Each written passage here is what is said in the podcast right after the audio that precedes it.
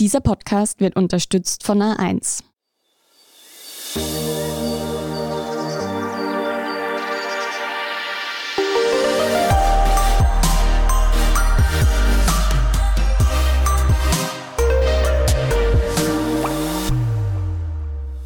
Willkommen zu Besser Leben, dem Standard-Podcast zum Glücklichwerden. Ich bin Antonia Raut. Ich bin Martin Schauhuber.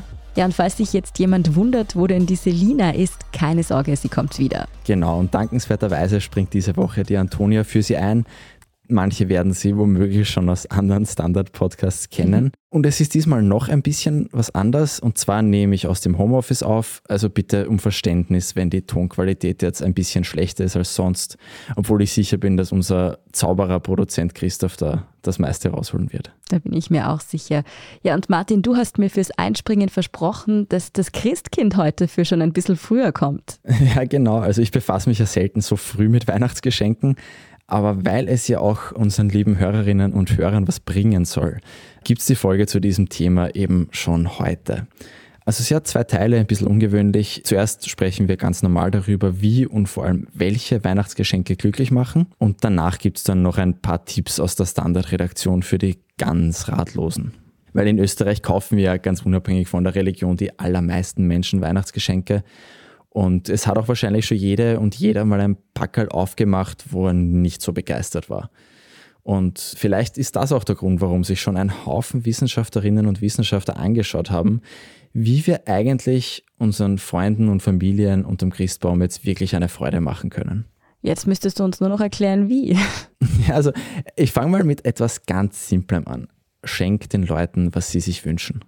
Wir wollen oft originell sein und zeigen, wie wir uns Gedanken machen, wie gut wir die Leute kennen. Aber die Forschung hat gezeigt, Menschen sind glücklicher mit Geschenken, die sie sich explizit gewünscht haben, als mit irgendwelchen selbst gefundenen Alternativen. Der Harvard-Professor Michael Norton beschreibt das so, der oder die Schenkende will mit irgendeinem originellen Ansatz Ich liebe dich sagen. Und für die beschenkte Person ist es halt dann einfach nur nervig und für sie wirkt es dann, als würde die andere Person nicht zuhören, als würde sie keinen Wert auf die Wünsche legen, die man eben hat. Ich muss ja sagen, ich bin oft hin und her gerissen. Ist es denn jetzt besser, ein Packerl mit was wirklich zum Auspacken, zum in der Hand haben zu verschenken oder doch eher einen Gutschein für ein gemeinsames Erlebnis oder sowas in die Richtung? Also laut einigen Studien macht es ganz allgemein glücklicher, Geld für Erfahrungen auszugeben, als für Gegenstände. Und das muss man jetzt nicht zwingend eins zu eins auf Weihnachtsgeschenke umlegen können, aber man kann schon davon ausgehen, dass es so ähnlich ist. Und es hat auch die Forschung schon gezeigt, dass Erlebnisgeschenke langfristig glücklicher machen, weil wir dabei dann Emotionen erleben. Und wegen diesen Emotionen, die wir dann erleben, die hoffentlich und wahrscheinlich in den meisten Fällen dann positiver sind, wegen denen erinnern wir uns dann langfristig eben auch positiv an das Geschenk zurück. Und vor ein paar Jahren haben Forscherinnen außerdem nachgewiesen, dass Erlebnisgeschenke die Bindung zwischen Schenkenden und Beschenkten stärken. Da muss man gar nicht zwingend dabei sein als Schenkender. Bei diesem Erlebnis, es stärkt die Bindung so oder so. Man muss da aber dazu sagen, dass es eine wichtige Ausnahme gibt bei diesem Thema, und zwar sind das Kinder weil die haben einfach an materiellen Geschenken mehr nachhaltige Freude auch als an Erlebnissen. Man nimmt an, dass das daran liegt, dass so Gegenstände einfach unkomplizierter zu verarbeiten sind. Also eine Studienautorin hat dazu Illustration, sie hat dem eigenen sechsjährigen Sohn so eine super aufwendige Geburtstagsparty mitsamt Hüpfburg und komplettes Halligalli ausgerichtet. Und wenn das Kind dann in der Hüpfburg springt, dann hat es natürlich eine Riesenfreude dran.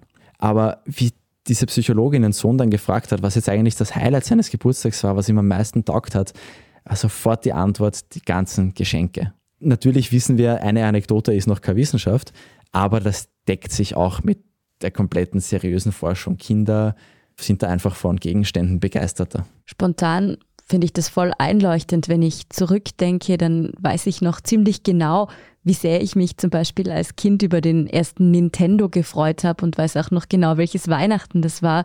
Aber bei den Weihnachtsfeiern der letzten Jahre weiß ich zwar noch, wie sehr ich mich gefreut habe, meine Familie zu sehen, aber wüsste jetzt nicht mehr so ganz genau, ganz ehrlich gesagt, wer mir jetzt was geschenkt hat.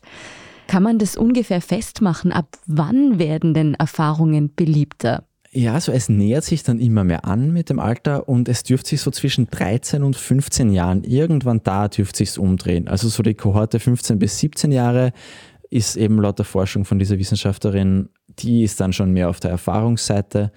Irgendwo zwischen 13 und 15 Jahren dürfte sich das im Schnitt drehen. Wir reden hier bei allem, worüber wir heute sprechen, natürlich immer über Durchschnittswerte, über Tendenzen. Also gerade bei Kindern, je nach Entwicklungstempo kann das völlig unterschiedlich sein. Und natürlich ist ein Gegenstand, den sich eine Jugendliche wirklich, wirklich dringend wünscht, das ist wahrscheinlich ein besseres Geschenk als irgendein Kurs, auf den sie überhaupt keine Lust hat. Das liegt auch auf der Hand. Also es geht da eben immer um Tendenzen. Also der gemeinsame Malkurs mit der Mama ist dann vielleicht doch nicht das perfekte Geschenk für eine 15-Jährige, die sich ein iPhone wünscht. Das verstehe ich richtig. Womöglich, womöglich, ja.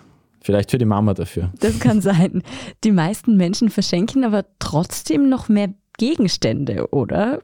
Ja, das ist total richtig. Und es haben mehrere Studien nachgewiesen, dass wir uns einfach scheuen, Menschen, die uns nicht so nahe stehen, Erlebnisse zu schenken. Das liegt wahrscheinlich daran, dass wir glauben, dass wir die nicht gut genug kennen und Erlebnisse sind irgendwie heikler, da muss man sich irgendwie besser auskennen. Das hindert eben oft die Leute offenbar daran. Sicher oft sind Erlebnisse auch einfach teurer, das ist sicher auch ein Faktor, aber es dürfte auch ganz stark laut diesen Studien einfach an diesem Kennen. Weil bei sehr unverfänglichen Erlebnissen, also zum Beispiel ein Restaurantbesuch, da ist die Scheu, sowas zu schenken, dann nicht so groß. Aber so das Kajakabenteuer, ja.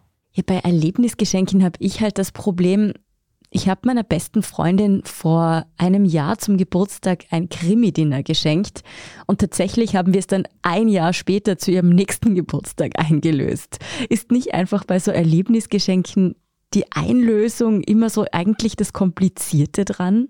Ja, und das ist sicher auch ein Riesengrund, warum man dann oft lieber zu Gegenständen greift. Und ich würde schon noch sagen, wenn das Einlösen dann die Beschenkte oder mich einfach nur stresst, dann ist ein Gegenstand wahrscheinlich gescheiter. Also wie vorher gesagt, laut der Wissenschaft müsste man ja eigentlich gar nicht zwingend auch bei der Einlösung dabei sein, auch um diesen Effekt der stärkeren Bindung jetzt zu kriegen, weil eben das Erlebnis auch, wenn man nicht dabei ist, die Emotionen erzeugt bei der Beschenkten. Und die verbindet das dann mit dir. Und man vergisst ja nicht, wer einem was geschenkt hat, wenn man einen Gutschein einlöst. Also man soll sich vielleicht auch ein bisschen weniger darauf versteifen, dass man zwingend dabei sein muss bei dem Ganzen. Aber ich verstehe es natürlich sehr gut, dass man das dann doch in den meisten Fällen machen möchte. So als bisschen Mittelweg vielleicht kann man Gegenstände schenken, die man mit Erlebnissen verbinden kann. Und es gibt ein sehr schönes Experiment, das das wirklich gut illustriert, finde ich. Da haben die Teilnehmerinnen und Teilnehmer Kaffeeheferl verschenkt bzw. bekommen, immer so ein Zweierpaar. Und auf denen ist entweder My Coffee Mug, also mein Kaffeeheferl, gestanden, oder aber My Coffee Time, also meine Kaffeezeit. Da geht es um eine Aufschrift auf einem Heferl. Aber es hat sich da schon gezeigt, bei diesem minimalen Unterschied, dass die, die das Coffee Time Heferl bekommen haben, also wo es ein bisschen mehr in Richtung dieses Erlebnisses des Kaffeetrinkens gegangen ist, die fühlten sich denen, die sie ihnen geschenkt haben, danach verbundener als die Coffee Mug Gruppe. Und wie gesagt, da geht es jetzt um ein Wort auf einem Kaffeeheferl. Und das war ganz unabhängig davon, wie ihnen das Heferl überhaupt gefallen hat. Einfach weil diese Aufschrift das Erlebnis des Kaffeetrinkens in Erinnerung gerufen hat und das Heferl war dann dadurch eben doch ein bisschen mehr als nur ein toter Gegenstand. Und man kann sich das zunutze machen. Man kann dann eben das fördern, indem man bei der Geschenksübergabe betont, was die oder der Beschenkte dann damit erleben wird und dem das einfach ein bisschen in Erinnerung ruft. Natürlich idealerweise ja gemeinsam. Aber wie vorher gesagt, die Ausnahmen, die bestätigen hier die Regel. Also jetzt ein überraschender Gegenstand, der kann genauso ein Volltreffer sein wie ein Erlebnis, das sich jetzt jemand ausdrücklich gewünscht hat. Aber es gibt eben diese Tendenzen, die nachgewiesen sind. Martin, worüber wir jetzt noch gar nicht gesprochen haben, das ist die Preisfrage. Was gibt es dazu denn für Erkenntnisse? Ja, das ist eine Frage, die oft ein bisschen fies ist und über die man sich vielleicht oft ein bisschen zu viel Gedanken macht auch. Also es ist laut einer Stanford-Studie, die hat bewiesen, dass wir, wenn wir teurere Sachen schenken, dann erwarten wir uns, dass das mehr geschätzt wird. Und ich glaube, das kennt jede und jeder auch aus ihrem Leben. Auf der anderen Seite, und das ist das Problem, ist das aber nicht so. Also nur weil wir was Teureres kriegen, schätzen wir das nicht automatisch mehr. Und das ist natürlich ein bisschen eine Schieflage dann, weil es geht eben einfach darum, ob uns das Geschenk taugt und nicht um den Preiszettel. Und das ist natürlich dann blöd, wenn ich dir jetzt was super Teures schenke und mir dann erwarte, dass du die glücklichste Frau der Welt bist dadurch. Und eigentlich ist das halt nur so mittelcool für dich, auch wenn es eine Lawine gekostet hat. Und das kann dann halt ein bisschen zu einem ja, kleinen Problemchen führen. Und es ist generell für die Schenkenden gut, von diesem Moment der Übergabe loszukommen. Wenn wir uns überlegen, was wir jemandem schenken, dann denken wir ganz, ganz oft nur an diesen einen Moment, wo mein Gegenüber das Backerl aufmacht. Und wenn ich aber was bekomme, dann denke ich langfristig. Dann denke ich, wie macht mir das Freude, wie oft macht mir das Freude, wie lang wofür kann ich das alles verwenden? So Zeug. Und ich habe da kurz nachgedacht, wie ich das bei der Recherche gelesen habe und habe mich da brutal auch selber dabei ertappt, eben in der Position des Schenkenden. Dass ich so sehr an dieses Geschenk aufmachen, das Leuchten in den Augen und vielleicht schenkt man dann eben nicht ganz das Optimale, sondern einfach nur das, was im ersten Moment vielleicht ein bisschen mehr Freude macht oder wo ich mir das erwarte, das muss ja dann auch nicht immer stimmen. Also es ist sehr viel wert, wenn wir versuchen, das aus der Perspektive der Beschenkten, des Beschenkten zu sehen. Wie würde sich das für mich anfühlen? Wie ist das dann auch mittelfristig, langfristig? Wie cool ist das einfach? Und nicht nur, wie toll fühlt sich das für mich an, wenn ich sehe, dass die Person das Backerl aufmacht. Voll interessante Idee, auch einmal darüber nachzudenken, wie oft jemand eigentlich was dann auch tatsächlich im Alltag in die Hand nimmt. Ich denke da gerade an das Kaffeeheferl, das du vorher angesprochen hast das kann ja jemanden eigentlich viel glücklicher machen, wenn da irgendwie ein lustiger Spruch drauf ist. Ist vielleicht das teure Schmuckstück, das man eh nur alle heiligen Zeiten anzieht. Hört sich auf jeden Fall für mich an, als würden wir beim Schenken einiges falsch machen. Ja, und ich bin noch nicht mal fertig. Also es gibt da einiges an Studien. Also ich glaube, der Konsumforschungsbereich ist jetzt nicht ganz schlecht finanziert. Die treuen Hörerinnen und Hörer wissen vielleicht, dass wir manchmal jammern, dass es nicht genug Material gibt. Das war diesmal nicht so das Problem. Zum Beispiel, um gleich weiterzumachen mit den großen Fehlern, die wir machen. Wenn wir was schenken, dann konzentrieren wir uns meistens zu stark auf die außergewöhnlichen, einzigartigen Vorlieben unserer Freundinnen und Freunde oder wem auch immer wir was schenken. Also vereinfacht gesagt, wollen wir ihnen nichts schenken, das wir auch anderen Leuten schenken könnten, schenken würden. Also auch wenn unsere Zielperson das eigentlich extrem gut brauchen könnte. Und wenn man sich jetzt dann darauf einschießt, dass man zum Beispiel meine Geschwister und ich bei unserem Papa, wenn wir immer unbedingt irgendwas aus dem Fahrradbereich schenken müssen, weil der eben gern Fahrrad fährt und das eben sein Hobby Nummer eins ist, dann wird es irgendwann schwer, was Gutes zu finden.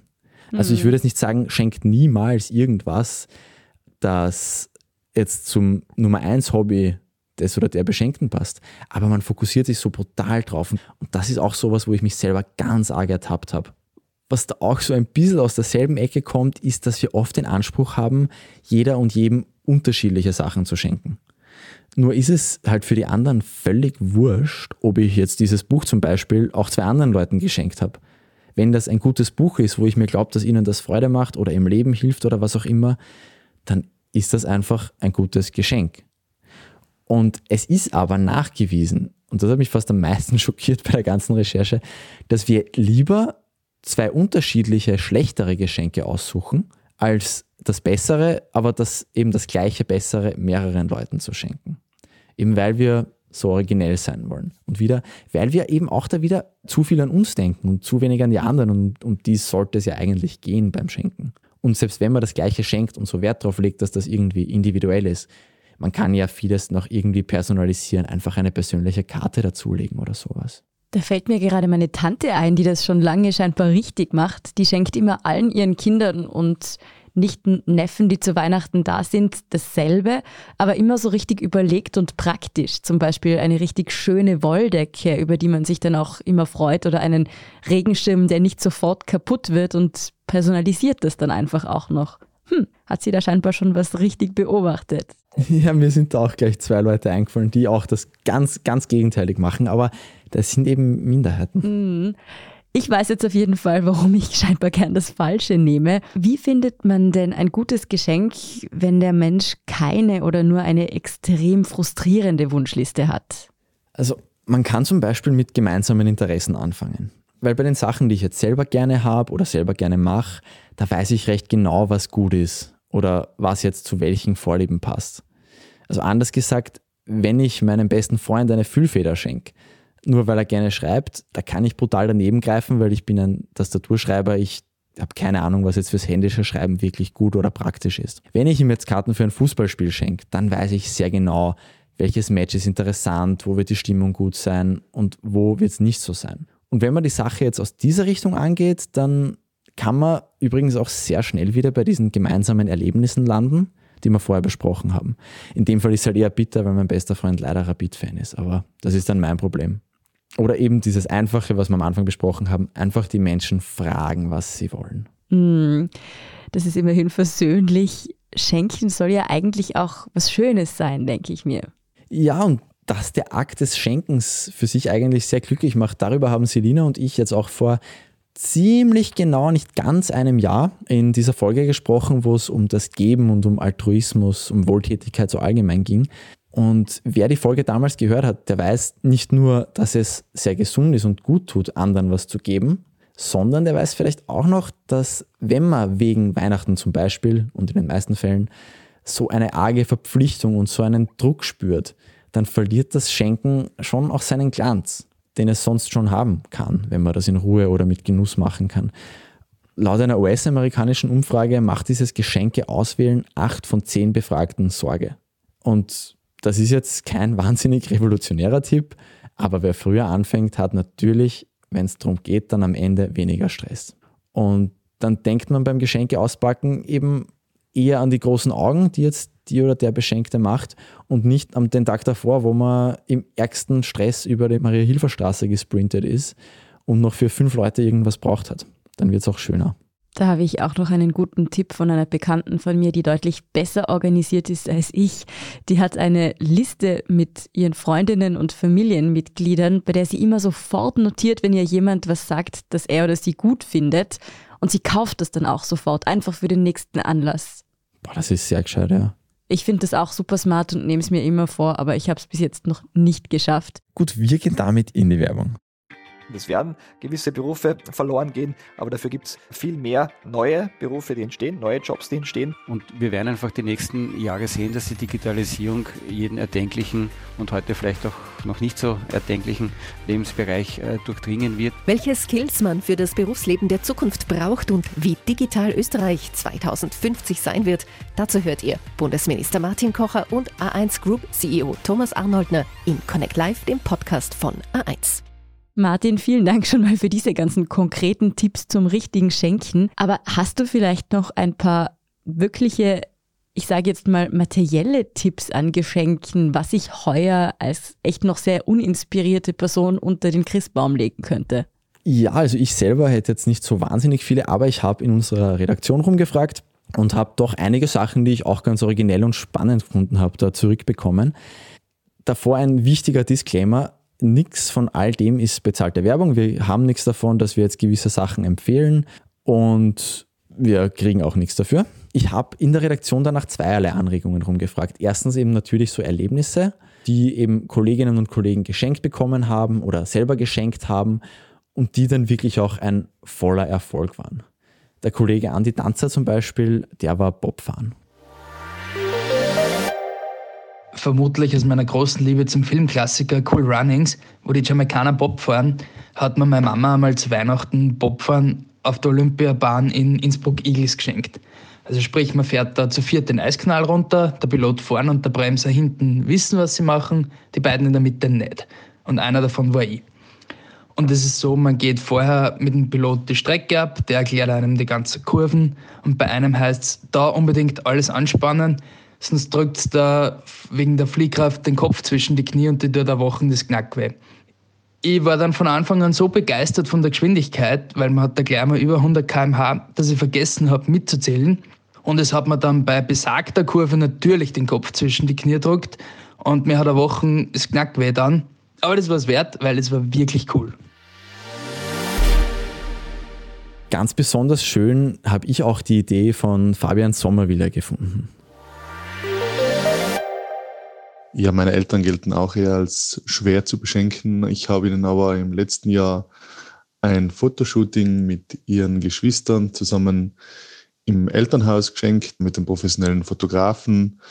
Sie haben sich darüber sehr gefreut, weil jetzt alle ihre Geschwister, Brüder und Schwestern alle noch fit sind Manche sind schon in Pension, andere kurz davor. Und jetzt, wie gesagt, haben sie sich einfach nochmal im Sommer zusammengetroffen, haben da ein Shooting gemacht an den verschiedenen Orten, wo sie als Kinder aufgewachsen sind und miteinander gespielt haben. Und sie haben sich wirklich sehr darüber gefreut. Und es hat sich dann auch noch im Sommer perfekt verbinden lassen mit einer kleinen Feier, könnte man sagen, wo sie sich einfach mit den ganzen Partnern und auch der Nachbarschaft zu einem kleinen Grillfest getroffen haben. Und es war wirklich ein sehr schönes Geschenk, sagen sie. Und sie haben sich wirklich sehr darüber gefreut, weil es etwas war, was sie sonst nicht machen würden. Das finde ich wirklich eine coole Idee. Ja, ich auch, sehr cool. Und der Kollege Max Leschanz, den kennen einige wahrscheinlich aus unseren Standardvideos. Der hat seinen Vater ins Auto gesetzt. Ja, Erlebnisse als Geschenke. Ich habe meinem Vater mal einen Tag Porsche fahren geschenkt. Wieso das? Weil mein Vater sehr schwer zu beschenken ist und er sagt immer, ah, ich will nix, ich hab euch, mach dir keine Gedanken. Also sehr schwieriger Mensch, wenn es ums Schenken geht. Und er hat mit mir den Führerschein gemacht, beziehungsweise hat mit mir fahren geübt und war sehr geduldig mit mir. Und dann dachte ich mir, das passt doch, wenn ich ihm jetzt Porsche fahren schenk. Das ist was, das würde er sich nie im Leben selber irgendwie zulegen, aber ich weiß, dass es sein Kindheitstraum war, irgendwann mal Porsche zu fahren. Wie gesagt, einen eigenen Porsche kann ich ihm wahrscheinlich nicht kaufen, aber einen Tag lang kann ich ihm einen Porsche mieten. Das kann man bei einigen Autohäusern machen, die bieten das an. Habe ich ihm geschenkt und er hat sich gefreut wie ein kleiner Junge und das bei einem Mann, dem, wie gesagt, sonst eigentlich nicht zu helfen ist, was Schenken angeht, weil der nie was will. Aber ja, Erlebnisse schenken, beste und dieses Porsche-Geschenk ist wahnsinnig gut angekommen und ich glaube, ist bis heute das Geschenk, das ihn am allermeisten gefreut hat. Also darüber würde ich mich auch als Nicht-Autonerin, glaube ich, auch freuen. Ja, spannend wäre es auf jeden Fall. Darüber hinaus hat mir eine Kollegin Baustellenführungen bei ÖBB und Wiener Linien noch empfohlen. Die sind laut ihr sehr spannend, gibt es auch einige verschiedene. Leider gibt es momentan wegen Covid nicht. Aber vielleicht ja eine Idee für nächstes Jahr. Wäre sicher spannend, da in so eine riesige Baustelle, gegebenenfalls unter Wien, noch dazu da sich das ein bisschen anzuschauen. Aber bei allem Lob der Erlebnisgeschenke, natürlich braucht es dann doch auch einmal ein Packerl unterm Baum. Und auch da habe ich bei den Kolleginnen und Kollegen nachgefragt. Nicht zwingend nach Sachen, die sie selber geschenkt haben oder geschenkt bekommen haben, sondern auch einfach nach Gegenständen, wo sie meinen, die würden sich vielleicht gut als Geschenke eignen. Und der erste Vorschlag, der hört sich so an.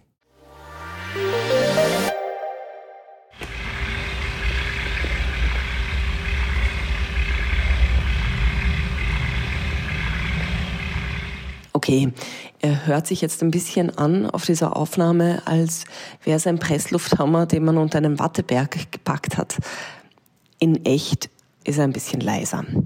Er, das ist der Donnerberg, ein Nackenmassagegerät, ein Shiatsu-Massagegerät, das man unter anderem bei Amazon bestellen kann und das nicht mehr und nicht weniger als die Rettung für einen verspannten Rücken ist. Ich leide extrem daran. Ich sitze einfach immer schlecht oder neige dazu, bei Stress sofort die Schultern hochzuziehen und zu verkrampfen. Das führt dann dazu, dass ich an manchen Tagen den Kopf weder nach links noch nach rechts gescheit drehen kann mit zunehmendem Alter wird es immer schlimmer. Und dann hat meine Freundin eben diesen Donnerberg empfohlen. Der sieht auf den ersten Blick ein bisschen aus wie so klumpert, dass man bei einem Home-Shopping-Kanal erstehen kann. Wenn man ihn dann vor sich liegen hat, dann ist er absolut wertiger. Den schnallt man sich einfach um den Nacken und dann kneten und massieren diese Massageknöpfe, unterstützt von Infrarotwärme, den gesamten Nacken, Schulterbereich durch, auch den unteren Rücken, wenn man möchte. Man kann auch die Hände, die Füße, was auch immer man massiert haben möchte, kann man mit diesem Donnerberg durchmassieren lassen. Und das macht er so effizient und so gut, dass ich seitdem wirklich weniger unter Verspannungen leide. Es für mich wahnsinnig entspannend ist, wenn ich abends Donnerberge. Und ich habe mir seitdem sämtliche Massagestunden, professionelle Massagestunden erspart. Also für mich eine echt großartige Anschaffung. Ich würde sagen, Donnerberg saved my life. Okay, falls irgendjemand zuhört, der mir zu Weihnachten etwas schenken will, dann bitte den Donnerberg. Wir bleiben auch bei der nächsten Empfehlung und zwar kommt die von Erik Frei bei außergewöhnlichen Sounds. Es war vor ungefähr einem Jahr, da brachte meine Frau eine Zwitscherbox nach Hause.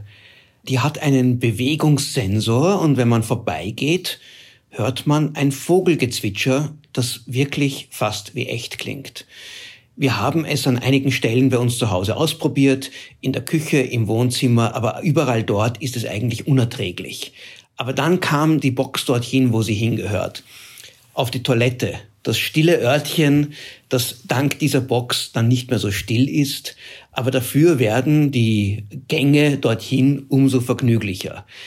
Seither lieben wir diese Box, weil sie uns einfach immer wieder hier einfach erfrischende Töne gibt, vor allem im Winter, wenn man halt sonst wenig keine Vögel draußen hört und jeder Toilettenbesuch damit wirklich ein kleiner Spaß wird. Vor allem auch für Gäste, die zu uns kommen und sich dann, sobald sie einmal das WC aufsuchen, sofort danach fragen, sagt, was ist denn das? Wo habt ihr das denn her? Wir schenken es auch seither sehr, sehr gerne an Freunde. Und das Beste ist, wann immer ich jetzt irgendwo in der Natur bin und Vögel höre, denke ich mir, oh, es klingt, da muss ja irgendwo eine Zwitscherbox sein. Noch einmal zu untermauern, wie sehr wir Bürosklaven an Verspannungen leiden. Da gibt es jetzt vom Webkollegen Martin Stepanek noch einen Tipp für einen Gegenstand, der da auch dagegen hilft. Und zwar ist das eine Akupressurmatte. In unserem Haushalt wird die Akupressurmatte liebevoll auch als Foltermatte bezeichnet. Dennoch hat sie mir unbezahlbare Dienste erwiesen. Gerade in der Lockdown-Zeit, wenn man nicht dauernd zur Massage rennen kann, man legt sich drauf, okay, es tut kurz weh, aber dann lösen sich Muskelverspannungen, die Haut wird warm und generell kann man damit auch genial meditieren und Tiefen entspannen, so komisch das vielleicht klingen mag. Ich würde sie jedenfalls nie mehr missen wollen und kenne auch einige Leute, die die Mathe wirklich genial finden. Bei der kann ich sagen, habe ich auch einige Familienmitglieder, die drauf schwören. Mein Papa nimmt die bei langen Autofahrten immer mit und legt sich zwischendrin drauf und meine beste Freundin schläft regelmäßig drauf ein. Das verstehe ich wirklich nicht, weil ich finde, die Dinger tun einfach unfassbar weh. Jetzt meine persönliche Meinung.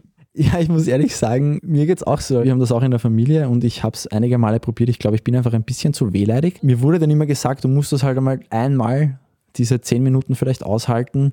Das habe ich irgendwie dann noch nicht so geschafft. Generell, es muss jetzt nicht jeder dieser Gegenstände jetzt jedem so extrem taugen. Aber das sind halt alles Sachen, wo es zumindest bei manchen Sachen auch mehrere Kolleginnen und Kollegen gab, die da wirklich drauf schwören. Und von mir gibt es jetzt auch noch einen kurzen Tipp und zwar meinen Lichtwecker. Das ist einfach wie ein Wecker, nur dass er so eine halbe Stunde bevor der Wecker eingestellt ist, möglichst tageslichtähnliches Licht macht und einen so angenehmer aufwecken soll. Ob das jetzt wissenschaftlich funktioniert oder nicht, kann ich nicht sagen, aber ich kann sagen, mich weckt er einfach ein bisschen weniger grausam auf. Wobei ich empfehlen würde, dass man beim Kauf darauf achtet, dass dieser Wecker im Normalbetrieb jetzt gar kein Licht ausstrahlt. Also manche sind so, dass sie dann in der Nacht eben das Uhrzeitdisplay leuchten lassen, dass man das gar nicht abstellen kann. Und das ist in einem ganz dunklen Zimmer dann halt auch irgendwie ein bisschen nervig. Also wenn man darauf achtet, finde ich, das ist auch ein Top-Gegenstand, der jetzt auch als Geschenk nicht die Welt kostet, je nach Marke, die man kauft. Das war es dann auch schon mit unseren Tipps. Bin sicher, es werden auch noch in den Kommentaren einige coole Vorschläge kommen, so wie letztes Mal bei der Hobbyfolge. Falls da jemand noch nicht ausreichend inspiriert ist, vielleicht den dazugehörigen Artikel gelesen auf der Standard-Website. Da haben in den Kommentaren einige Leute richtig coole Hobbys noch reingepostet. Und man kann es ja sonst auch verbinden, die beiden Ansätze. Also eine gute Freundin von mir hat im Lockdown XY, ich weiß es nicht mehr, angefangen zu knüpfen und schenkt jetzt allen so lustige Pflanzenaufhängdinger, die geknüpft werden. Das ist dann natürlich noch besser, ja. Spart dann auch noch Geld, schadet auch nicht. Also je nachdem, wie teuer das Material ist. Ich habe sie nicht gefragt. das war's dann für diese Woche. Wer uns auch nächste Woche hören will, der kann und soll uns abonnieren auf allen Podcast-Plattformen und auch sehr, sehr gerne mit 5 Sternen bewerten, wo das geht. Falls jemand Vorschläge für Folgen hat, besserleben.derstandard.at, alles zusammengeschrieben, besserleben.derstandard.at. Falls jemand irgendwelche anderen Anliegen hat, natürlich auch alles willkommen. Das war Besser Leben, der Standard-Podcast zum Glücklichwerden. Baba. Und ciao.